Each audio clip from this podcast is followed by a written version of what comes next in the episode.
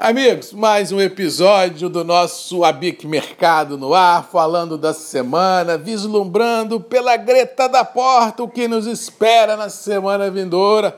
E diga-se de passagem, que semana! Haja emoção, que volatilidade, que mercado nervoso. Mercado realmente essa semana deu um baile em muita gente, mas vamos explicar um pouquinho tudo isso. Nova York e Londres tiveram uma atuação muito forte essa semana. Praticamente estamos terminando a semana com mais de 1.500 pontos de alta acumulado. Isso numa conjugação de três fatores. Primeiro, uma forte derrapada cambial.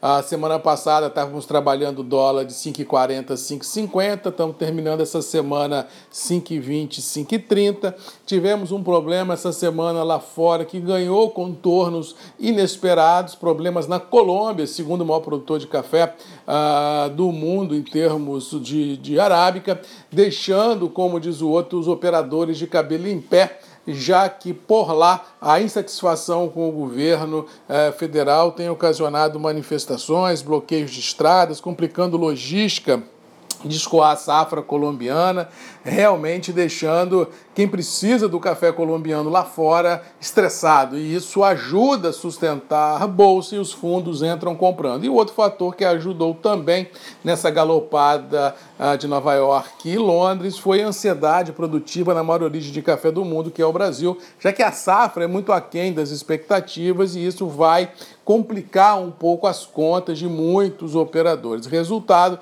tivemos Bolsa de Londres e Nova York com forte alta, terminando a semana podendo realizar um pouco de lucro, mas com viés positivo. Eu sempre falo que no mercado muito volátil, essas oscilações, tanto para cima quanto para baixo, precisam passar por ajustes para a gente expurgar um pouco de gordura especulativa. Mas se nós olharmos no horizonte, com certeza temos a, percepção que o, né, que o mercado cafeeiro é muito firme. Por isso que eu venho falando desde novembro do ano passado, se você me ouve aqui, você sabe que eu venho falando isso, que era muito melhor ter café dentro de casa do que ter dinheiro. E tudo que eu venho falando há meses, graças a Deus, vem acontecendo. E isso deixa a sensação de que realmente o ano de 21 vai ser um ano estressante com relação a abastecimento das indústrias no quesito preço. Cuidado e atenção porque realmente o mercado indica grandes emoções no cenário. No mercado interno, nós tivemos uma semana de preços do café muito firmes em alta, mas não proporcionais à alta de bolsa, porque como o dólar cedeu, conseguiu dar uma acalmada nessa correção dos preços. Lembra que eu sempre digo aqui que a formação dos preços no mercado interno é uma conjugação de bolsa, dólar e demanda. E essa semana nós tivemos bolsa para cima e demanda firme, mas um dólar ladeira abaixo. Então isso conseguiu segurar um pouco mais a correção abrupta que os preços poderiam ter tido se o dólar tivesse mantido as bases da semana passada. Mas é fato que a liquidez envolvida nas praças de comercialização é muito pequena e isso deixa a ansiedade ainda mais alta, porque os preços estão para os industriais, entre aspas, mais caros do que estavam e mesmo assim não há ofertas nos volumes proporcionais às demandas existentes. Resumindo, temos um 21 desafiador pela frente e é o que eu venho falando aqui já há algumas semanas, inclusive foi tema do, do ABIC Mercado Convida dessa semana com o Celir Inácio, a superintendente da ABIC, de que o momento precisa ser um momento de reflexão para a gente analisar custos, analisar preços, analisar políticas, analisar estratégias de cada uma indústria envolvida e chegar à conclusão que hoje, guerra de preços no varejo, hoje, promoção de café no varejo, é literalmente dar um tiro do pé, porque você não vai ter reposição de matéria-prima com custos mais baratos e, bem ou mal, os custos variáveis que nós temos ao redor do nosso negócio de café,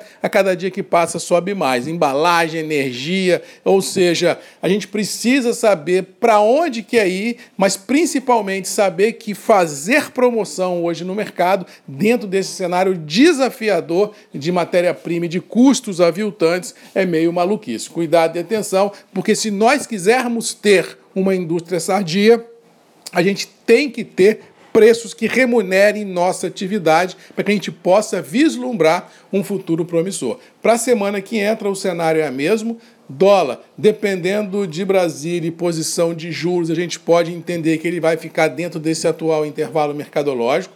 Nova York e Londres firmes, mas podendo ter realização de lucros porque a volatilidade foi muito forte. E mercado interno do café, haja coração, porque os preços estão aí firmes, com pouca liquidez e com certeza impactando a todos do nosso negócio o café diariamente com grandes sustos e sobressustos. No mais, boa sexta-feira a todos.